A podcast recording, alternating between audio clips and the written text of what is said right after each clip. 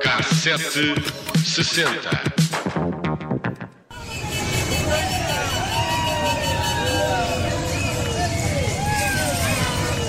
A década de 90 foi um período de muita contestação nas ruas contra as políticas agrícolas do governo e as imposições europeias que vieram mudar a vida dos agricultores portugueses. Os anos de integração na política agrícola comum foram duros e isso foi notório nas manifestações que juntaram milhões em protesto. E hoje, que estamos em emissão especial da Feira Nacional da Agricultura em Santarém, vamos recuperar alguns desses momentos. Começamos precisamente com os agricultores desta zona a distribuir 3 toneladas de pera rosa. Pera tão boa, a gente está a comprá-las na praça a cento e tal escudos todas podres e agora a nossa pera aqui tão boa, isto é, isto é um escândalo. Um escândalo era o que diziam os agricultores. É um escândalo que o nosso governo autorize que os portugueses tenham que vender em concorrência com o mercado externo e que tenham que comprar produtos com 30, 40% mais caro que na Europa. Júlio Sebastião, à época presidente da Associação de Agricultores do Oeste, era um dos rostos da contestação. A importação de fruta e a dificuldade de escoamento dos produtos nacionais tornou-se uma das grandes batalhas, mas uma inevitabilidade no mercado único europeu. Naqueles anos, mais de 440 mil agricultores tiveram de abandonar a profissão, mas não desistiram sem dar luta. Muitas das reivindicações eram mais do que justas. Os agricultores pediam taxas de juro semelhantes às praticadas noutros países europeus e gasóleo e energia a preços que permitissem competir dentro da antiga CE.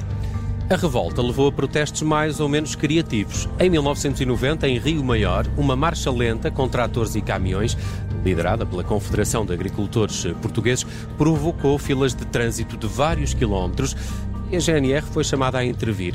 Nada que intimidasse os manifestantes.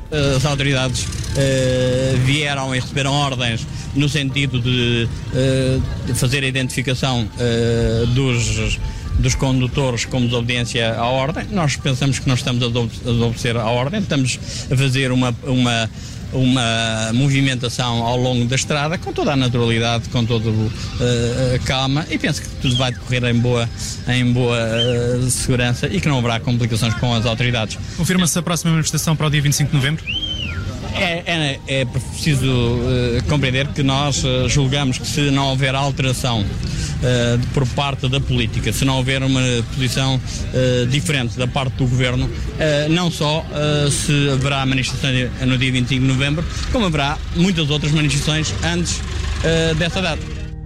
José Manuel Casqueiro, que ouvimos agora, foi secretário-geral da CAP durante 24 anos, tornou-se numa das figuras mais importantes do setor. Ao longo daquela década de luta, os protestos uh, tornaram-se cada vez mais inventivos. Em 1996, ofereceram simbolicamente uma vaca de raça baronesa ao chefe do gabinete do ministro da Agricultura de então, Gomes da Silva.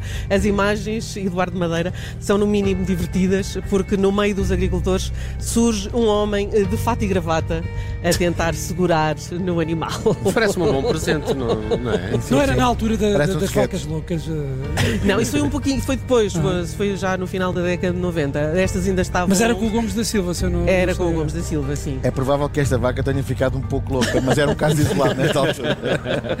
Muito bem, era preciso criatividade para chamar a atenção do governo, mas se as críticas da CAP eram sobretudo dirigidas ao executivo e à falta de capacidade negocial com Bruxelas, a oposição, a oposição também não escapava a críticas. É que julgamos que os partidos da oposição não podem continuar de forma que nos julgamos não ser a mais conveniente a não apresentarem nenhuma proposta construtiva e de solução para o problema agrícola. O problema naqueles anos eh, era só um e não era pequeno, o embate com países que já tinham uma agricultura moderna e com os quais Portugal foi obrigado a competir para sobreviver. E com a ajuda de apoios comunitários eh, conseguiu. Eh, dados de 2000 revelam que, apesar das dores de crescimento terem reduzido o número de explorações em 31%, a média anual do produto agrícola aumentou ao fim de uma década de transformação, assim como o rendimento unitário dos agricultores. Quem à época vaticinou o fim da agricultura nacional precipitou-se, eh, felizmente. E felizmente, felizmente, felizmente continua a ser um setor uh, com uh, muita importância uh, no tecido empresarial português e a prová-lo está esta Feira da Agricultura, Feira Nacional da Agricultura em Santarém, onde estamos na emissão especial até às nove da noite. Mas bem, os problemas para os agricultores não afetaram só os portugueses, os norte-americanos também tiveram as suas lutas, só que responderam a elas com um festival de música.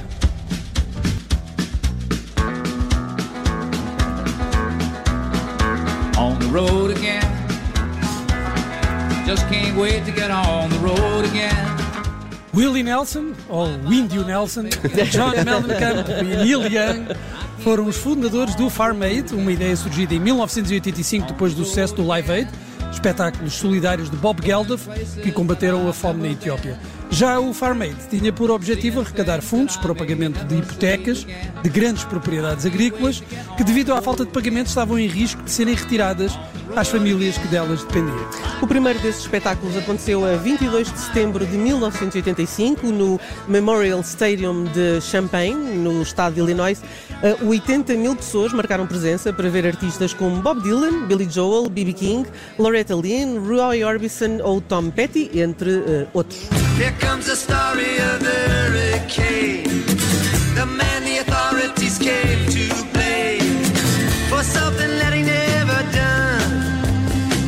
Put in a prison cell, but one time he got a 9 milhões de dólares foram arrecadados para as famílias de agricultores norte-americanas e o Farm Aid prossegue até aos dias de hoje com uma edição anual que já conseguiu mais de 70 milhões de dólares para estas uh, ajudas. E olha que nem a pandemia parou o Farm Aid, porque em 2020 não se realizou, claro, presencialmente, mas sim num formato online, com atuações, entre outros, de nomes até mais uh, da pop, uh, Jack Johnson, John Batista ou os texanos Black Pumas. Para este ano está já agendado o Farm Aid de 2023, com concertos confirmados dos três fundadores desta iniciativa, Willie Nelson, John Mellencamp e Neil Young, que escolhi aqui para o fecho deste K760 com esta Harvest Moon. Faz-nos companhia nos próximos minutos. Daqui a pouco vou estar à conversa uh, com a responsável do Lidl Portugal, a responsável da comunicação externa, Sara Fonseca, que é uma das patrocinadoras desta Feira Nacional de Agricultura e também uma das apoiantes desta emissão ao vivo da Rádio Observador. Come a little bit closer. Hear what I